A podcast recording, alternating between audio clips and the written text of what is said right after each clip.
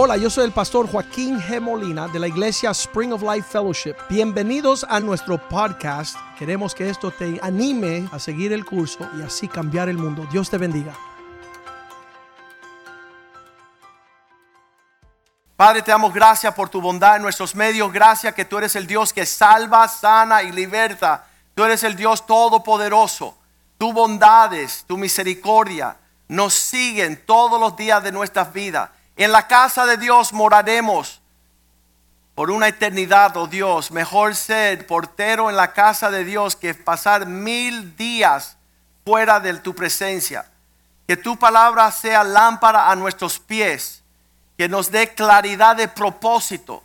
Que nos dé claridad de cómo tú te mueves en tu gran amor y tu fidelidad sobre la vida de los hombres. Tú llegas a la puerta y toca. Y el que abre, tú entras y cena con él. Tú quieres tener una cercanía y una amistad con los hombres.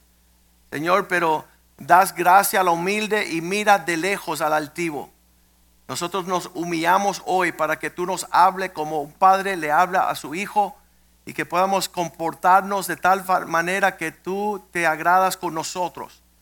Que tu palabra sea una buena semilla sembrada en un buen corazón que dé un buen fruto y una cosecha que manifiesta que tu gloria nos acompaña, Señor. Gracias por el día que has hecho para alegrarnos y gozarnos en él y declaramos que tus promesas sobre nuestras vidas son sí y amén para la gloria tuya. Que tu palabra pueda salir y no retornar vacía, sino que cumpla aquello por la cual la envías. Esto te lo pedimos en el nombre de Jesús. Amén y amén. Las últimas tres prédicas se han enfocado en esta situación que nosotros vamos a decir que es el fundamento del propósito de Dios desde el principio. Desde el principio Dios tiene Ah, no, sé, no sé si se dice una maquita, maqueta, eso, maqueta. Es un, plano de todo el dibujo de cómo Dios hace las cosas. Y qué triste que ya llevamos en la tierra más de 20 años y no entendemos. Y los que llevan más años no entienden cuál es el modelo, um, los planos para la creación de lo que Dios desea. Y en el principio Dios creó una familia. Usted conoce la historia de Adán y Eva. Hizo él el hombre. Y cuando él hizo el hombre y vio todo lo que había hecho, dijo, no es bueno, no es bueno que el hombre esté solo. Y entonces dice, yo haré una ayuda idónea, una mujer. Nadie sabía lo que era una mujer, pero Dios le dijo una ayuda perfecta, idónea. El diseño del Señor para la mujer no que fuera una, un retraso ni un estorbo, sino era el complemento, y yo lo he dicho muchas veces, para garantizar que el hombre fuera campeón. Y yo digo, si, si la mujer es la herramienta de Dios para que el hombre sea un campeón, fuera de su propósito, la mujer no llega a ser una bendición, sino una maldición. Cuando es una mujer que no está enlazada con el corazón de Dios, en vez de prosperar el hogar, puede ser la ruina del hogar. Ah, ahí en, en Eclesiastés 7, 27 dice, más amargo que la muerte. Y yo digo, Dios mío. ¿Estamos ahí? ¿Estamos bien? Deja buscarlo. Vamos al 26. He hallado más amargo que la muerte. Y tú dices, todo el mundo le tiene miedo a la muerte, ¿qué puede ser peor? Y dice la mujer que sus brazos, su corazón es un lazo y redes. Sus manos son ligaduras el que agrada a Dios escapará de la trampa.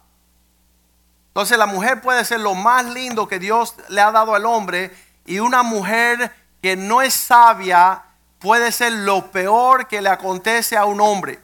Y ahí todas las mujeres tienen que decir amén. Porque tú estás del lado bueno. Más amargo que la muerte, un hombre que se enreda con una mujer necia. ¿Por qué? Proverbios 14.1 dice, porque la mujer necia destruye el hogar. La mujer sabia edifica. ¿Qué significa? Mujer, después que tú hables, debe de haber construido un, un hogar, una familia, un matrimonio. Después que tú hablas, si todo se va para el infierno, tú no puedes, tú no puedes decir, como hizo Eva, Satanás, la serpiente que tú hiciste, tú no puedes hacer eso. El diablo me tentó para destruir mi hogar. El diablo me tentó para destruir mi matrimonio. No seas una necia. La mujer necia con sus manipulaciones derriba el hogar. Entonces es bien importante que en este rol de hombre como esposo, mujer como esposa, es lo que Dios inició para llenar la tierra de su gloria. No es la teología, no es el, eh, los principios eclesiásticos. Oh, tengo, tengo conocimiento profundo de los misterios bíblicos. Eres una bruja porque tu hogar se está yendo al infierno. Porque tú no puedes controlar tu boca. Tú no sabes cómo edificar en la forma que tú hablas. Entonces la mujer sabia, ella sabe cómo proceder. El hombre sabio sabe cómo traer refrigerio a su hogar, no incertidumbre y desconfianza. Todos los hombres me, me me dicen, no, tú no sabes lo celoso que es mi esposa. Yo dije, sí, porque tú eres un necio. Porque tú tienes que aquietar y, y, abrazar el corazón de tu esposa para que el diablo no le pueda ni sembrar cizaña allí. No puede, no puede turbar Satanás el huerto del corazón de mi esposa, yo, uh, ¿tú sabes lo que le ponen en los huertos? ¿Cómo, se llama esa cosa que se pone en un huerto para que las aves no vengan a corromper las, las cosechas? Se llama espanta pájaro. Y tú, hombre, búscate un espanta pájaros para que tu esposa no dude más de tu falta de hombría. Porque ser mujeriego es que te falta amar una mujer como Cristo ama a la iglesia. Yo no creo que la esposa de Cristo tiene duda ninguna que Él es un Dios puro, santo y fiel. Y esa, disposición que Cristo le trae a su esposa, ella se puede recrear en los amores de su esposo y no tal en la incertidumbre y la inseguridad de un niño que necesita una mamá. Porque si no, él tiene que ponerse un código de defensa para proteger que su esposa no vea su estupidez. Y ese, estamos viviendo tiempos modernos, los hombres están con todos los códigos de protección para que no le vean las conversaciones ni la foto con todas las necias. Entonces, e, eso no ha de ser. La transparencia es el clima del reino de los cielos. Transparencia significa poder ver largo. Eh, es como que, no hay un bloque. Si esta pared fuera transparente, yo puedo ver a través de ella y veo hasta el otro lado. Ser transparente que yo puedo ver tu vida completa y no hay nada que te avergüenza ni que muestre que tú eres un inmaduro. Entonces muchas, eh, yo soy abogado y las peleas son, enséñame el teléfono, no te lo voy a enseñar, enséñame lo que tienes, no te lo voy a enseñar. Y yo, Dios mío, qué lindo es cobrar 500 dólares la hora por estos dos idiotas que no son transparentes. Pero qué lindo es decir, toma mi amor, chequealo todo. Yo te amo solo a ti. No, no tengo ojos para otra. Mi dedicación y mi pasión eres tú. Anoche estábamos en una cena de, de de estas mujeres de crisis, embarazadas de los abortos y todo eso, estaba todo el mundo de gala.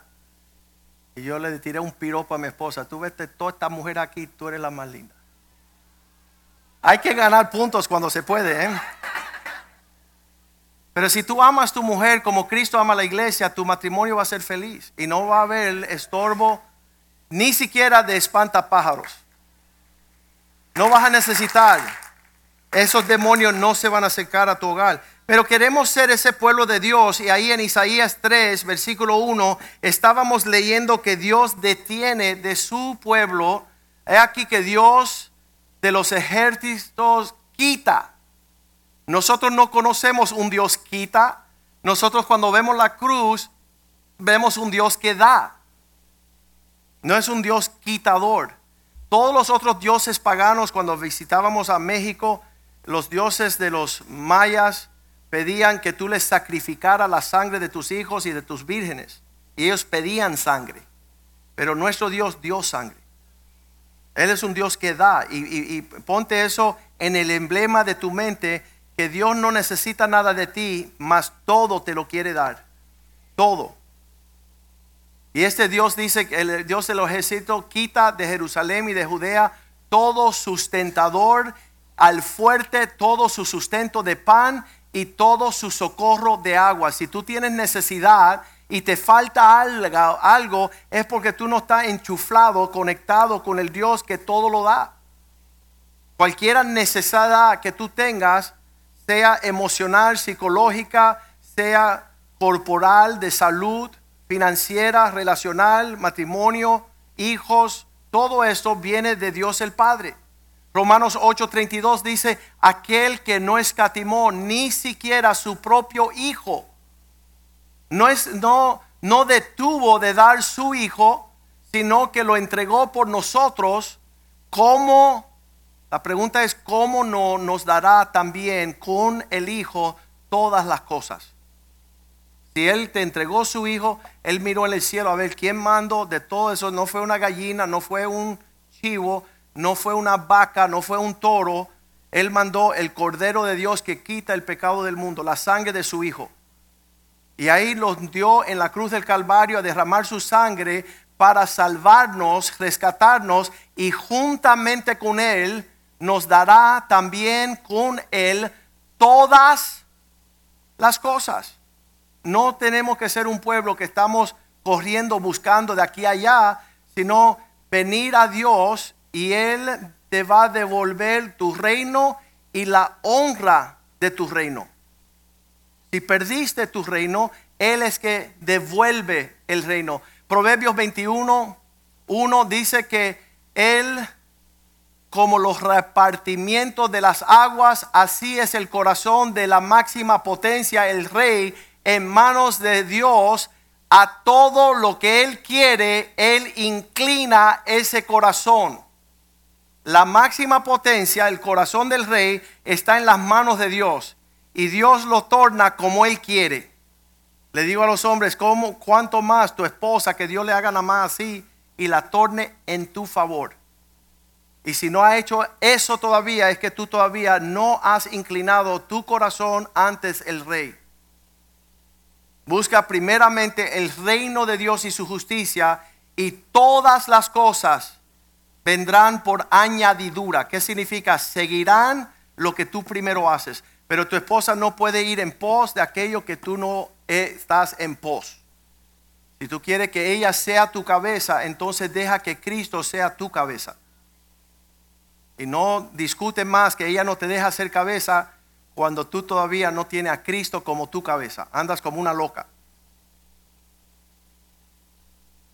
Nada más que tú te ubiques en Cristo, tu esposa dice, ay, qué rico estar bajo la sombra del Señor. Isaías 3, 2 dice, también quitará no solamente el pan y el agua, sino quitará la valentía Tú viste como tú te sientes un poco cobarde al lado de tu esposa, es que tú no te has llenado de Cristo. Cristo es un caballero. Él es un hombre que tiene valentía. El hombre de guerra no estará presente. El juez que juzga bien y toma decisiones justas tampoco está presente. El profeta, el que habla de parte de Dios, tampoco está presente. El que puede discernir situaciones difíciles. Aquí le ponen el adivino, pero no es de adivinación, sino que arregla problemas. Eh, qué horrible una esposa casada con un hombre que no tiene respuesta para los problemas. Que todo es, vete a hablar con tu mamá, ella es la que sabe tomar decisiones. No, cuando Cristo está y cuando Dios está, Dios te empieza a dar sabiduría para que tomes decisiones. Dios quitará el anciano, porque los jóvenes piensan que no necesitan consejo y no buscan las canas. Le hemos dicho a los hombres en esta iglesia, búscate cinco hombres mayores con canas con los cuales tú te sientas antes de tomar decisiones. ¿Por qué? Porque hay sabiduría en las canas. Y tú eres joven y tienes mucho que aprender. Entonces el anciano se te quitará cuando tú estás mal. Versículo 3, Dios detiene también al capitán de 50. En otras palabras, nadie te va a seguir porque tú no eres digno de que te sigan. Él quitará el hombre de respeto. Él quitará el consejero, el artífice excelente y hábil orador. En otras palabras, esta semana estaba hablando con un, un papá joven, un esposo joven y él dice, mira, yo aprendí a hablar con gritos y peleas en casa y de esa forma discutíamos y nos comunicábamos en la casa de mi padre. Me casé, tengo tres hijos y ahora le dije a mi esposa, mira, estuve hablando con el pastor, de ahora en adelante vamos a hablar en este tono cualquier cosa que se hable en casa.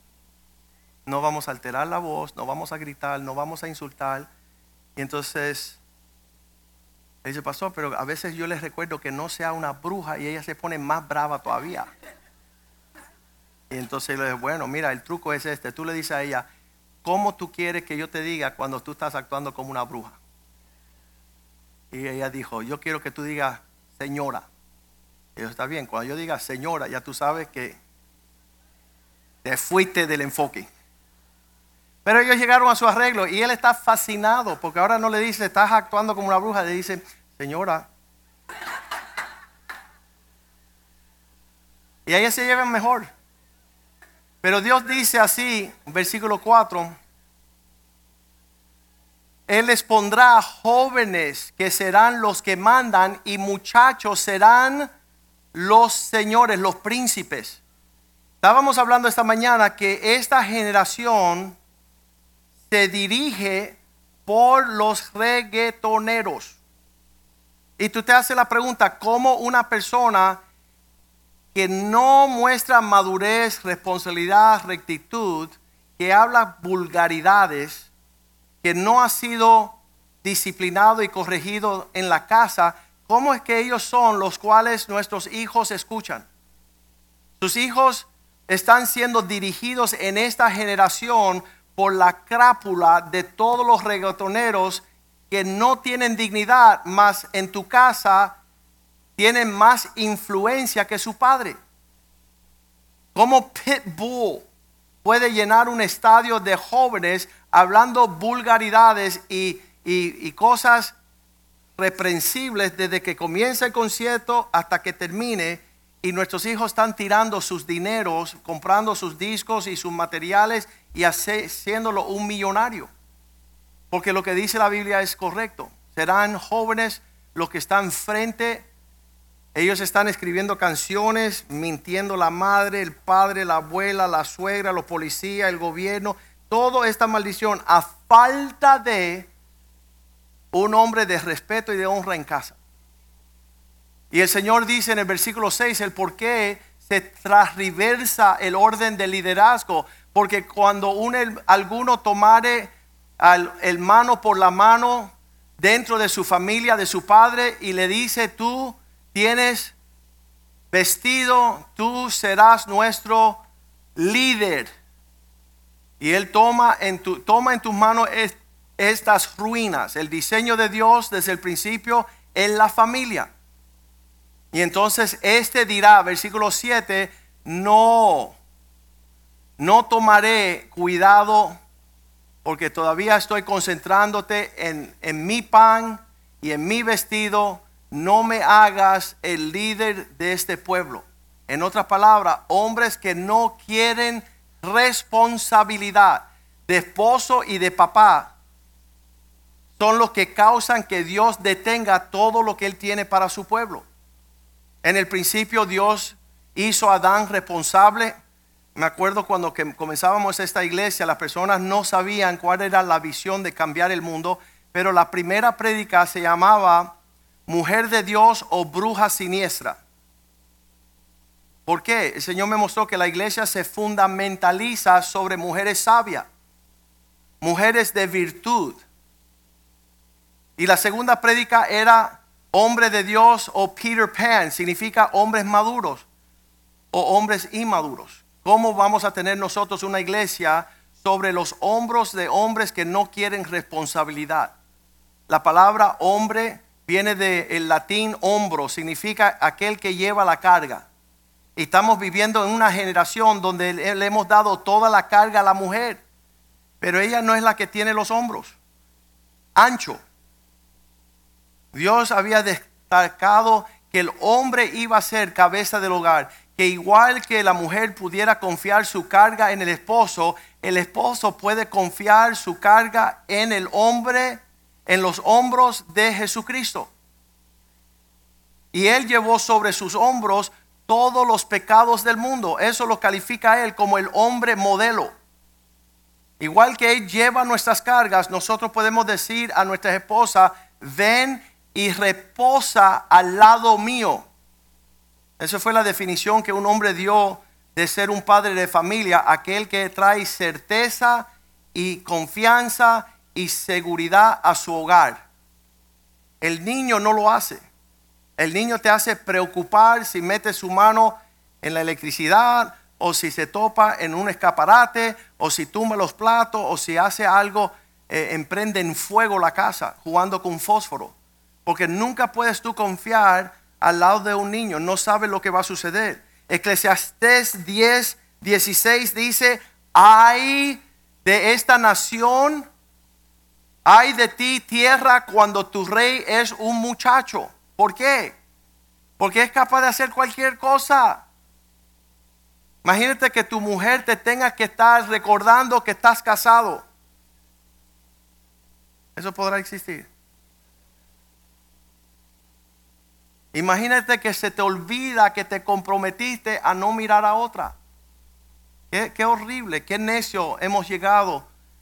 Pero cuando tú te casas con un niño, el comportamiento tiene que ser de que tú seas su mamá.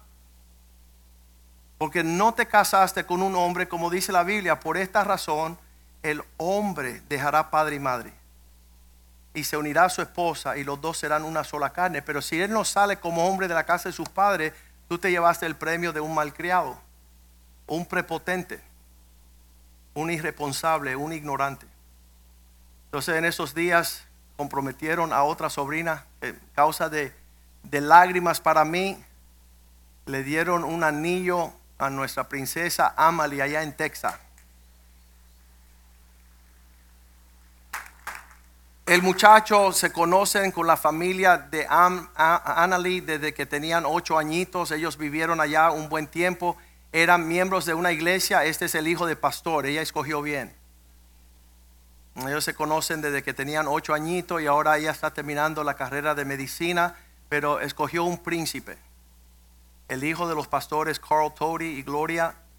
Y, ellos van a formar. Y yo los felicité ayer, ellos nos llamaron y le dije, bienvenido a la familia, te felicito, te llevas una mujer linda y preciosa.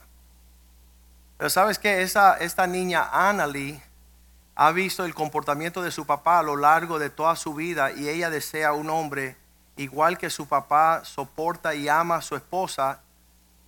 Ella también buscaba en los hombros de quien abrazar para recibir confianza seguridad y respaldo y no una persona que va a estar, te dejo, no te dejo, te dejo, no te dejo, te dejo. Es como una canción.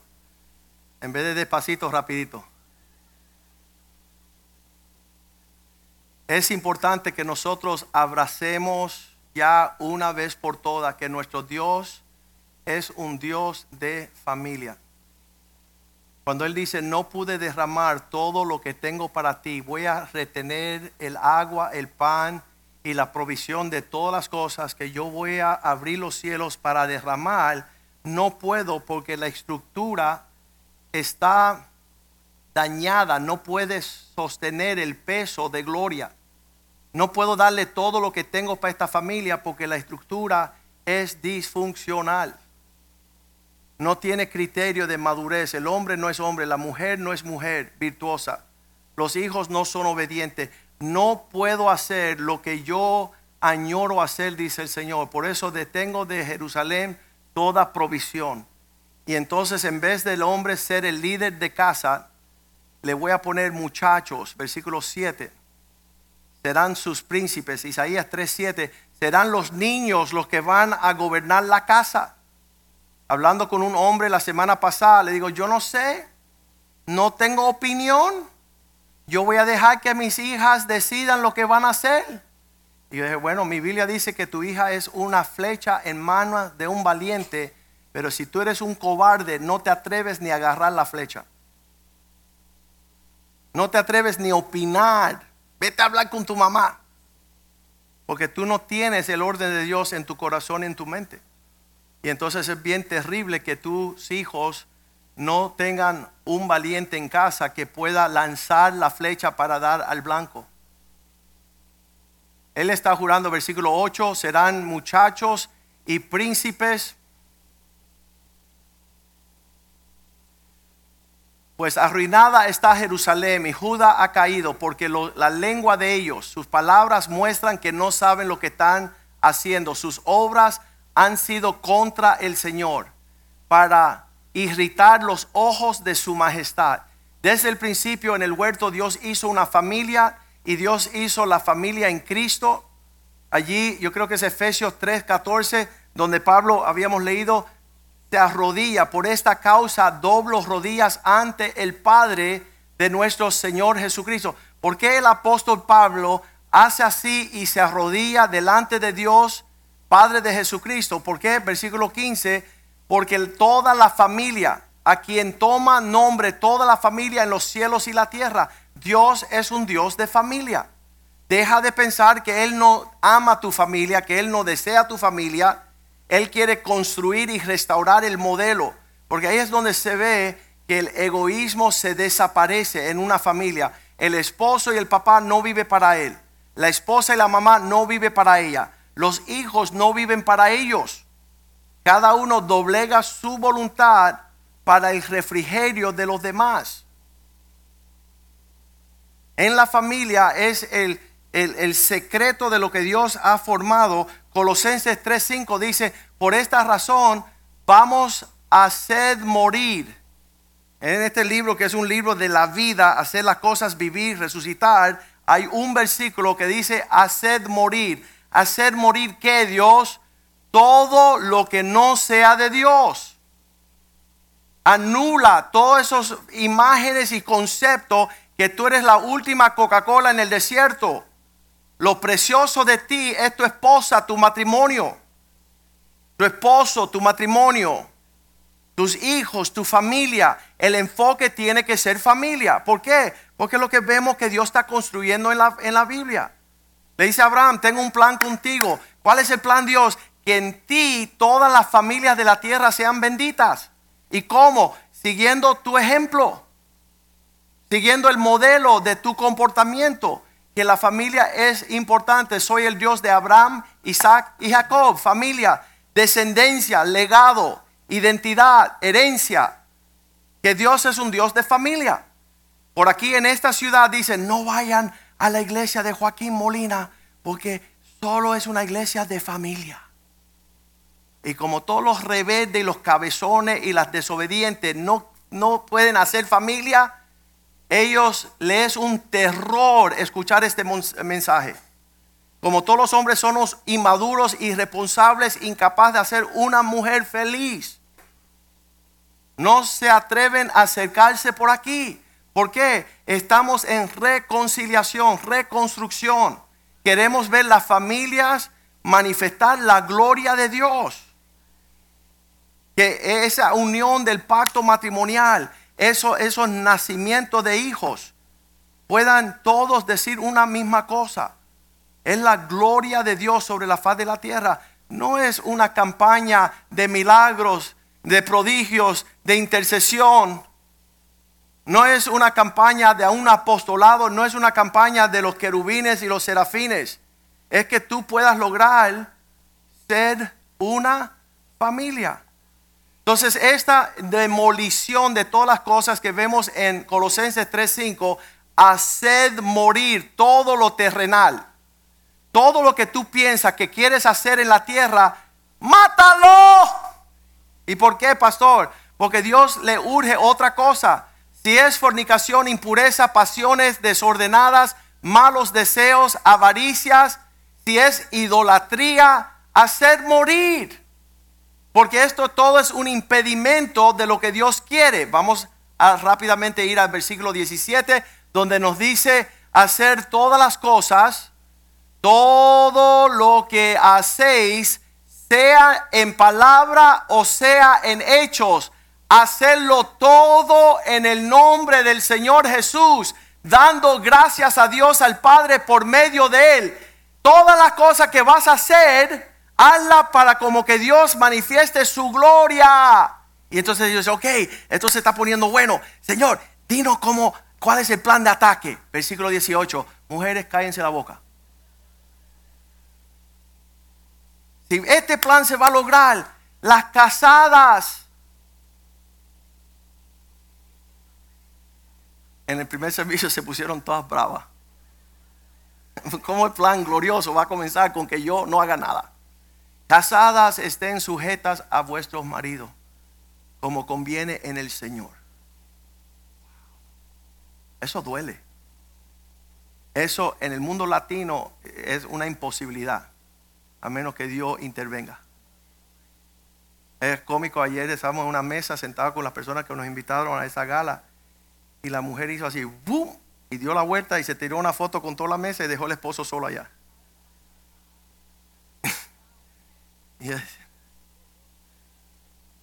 la mujer es tan increíble que si no le pone un freno, todo se daña. En una iglesia cristiana que yo fui una vez, dijeron amén después de eso. No, aquí no se puede esperar eso porque somos paganos. Nosotros no conocemos ni a Cristo. Siendo Dios, se sujetó y no se sobresalió para que el Padre lo pudiera establecer y dar un nombre sobre todo nombre.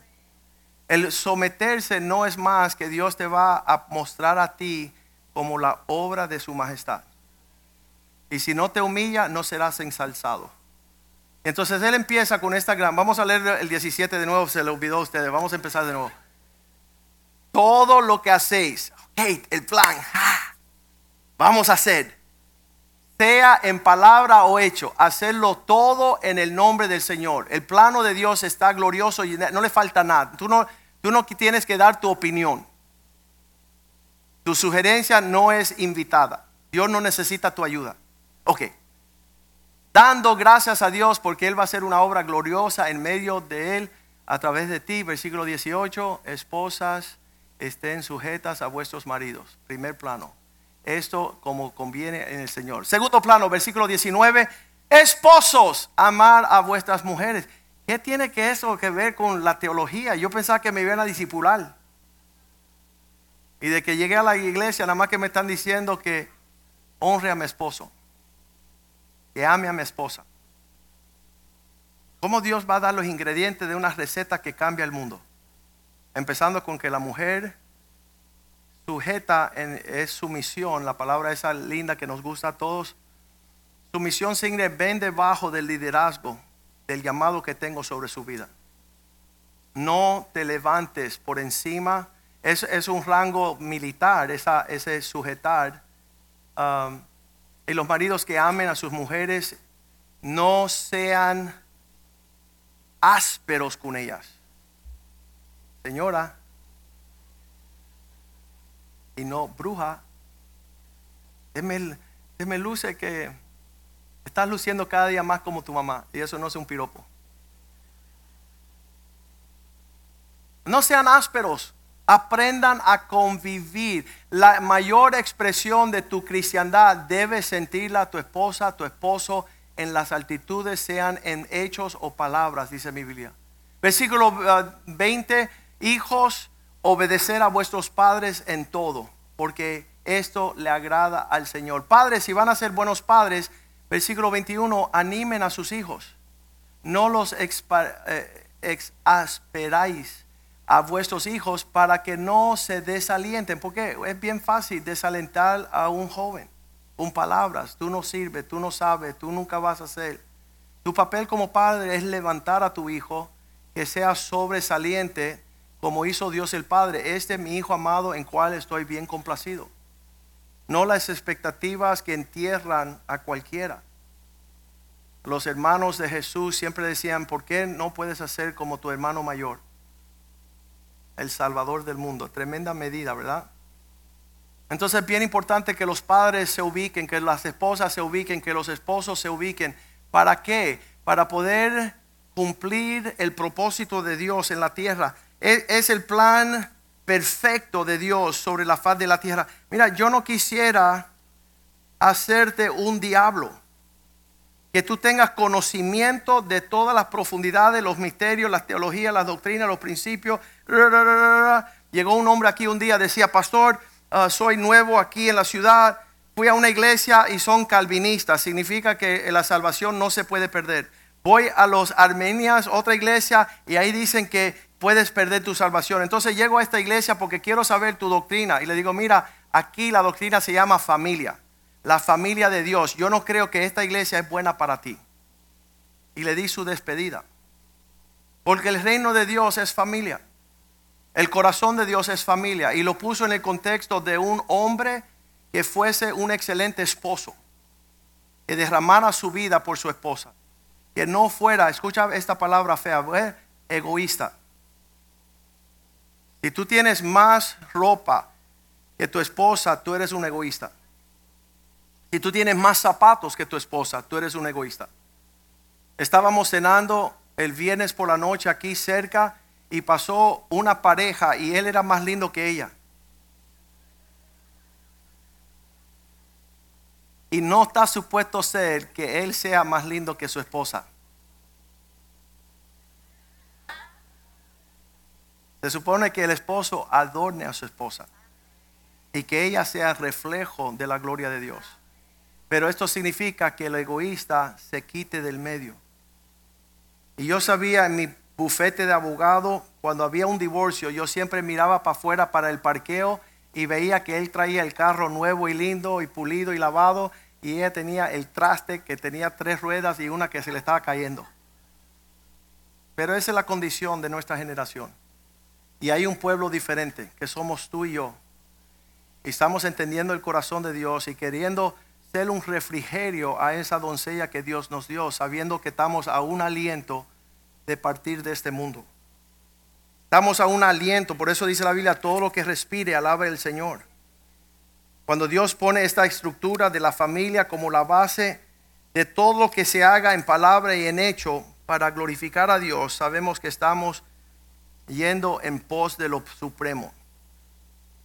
Todo lo que es el quebranto del matrimonio, hombres que quieren casarse con hombre, mujer que se quieren casar con mujeres, abortos y la falta de padres. Ayer en el cumpleaños del pastor Joey estaba la mamá de Zuleika, Marisol, y estaba la mamá de Joey. Pero brillando por su ausencia eran los padres de ambos.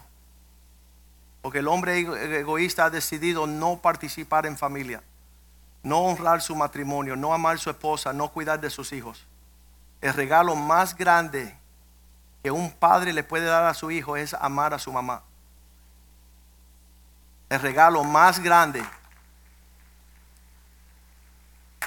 que un padre le puede regalar a sus hijos es saber que su papá ama con locura a su esposa, la mamá de sus hijos.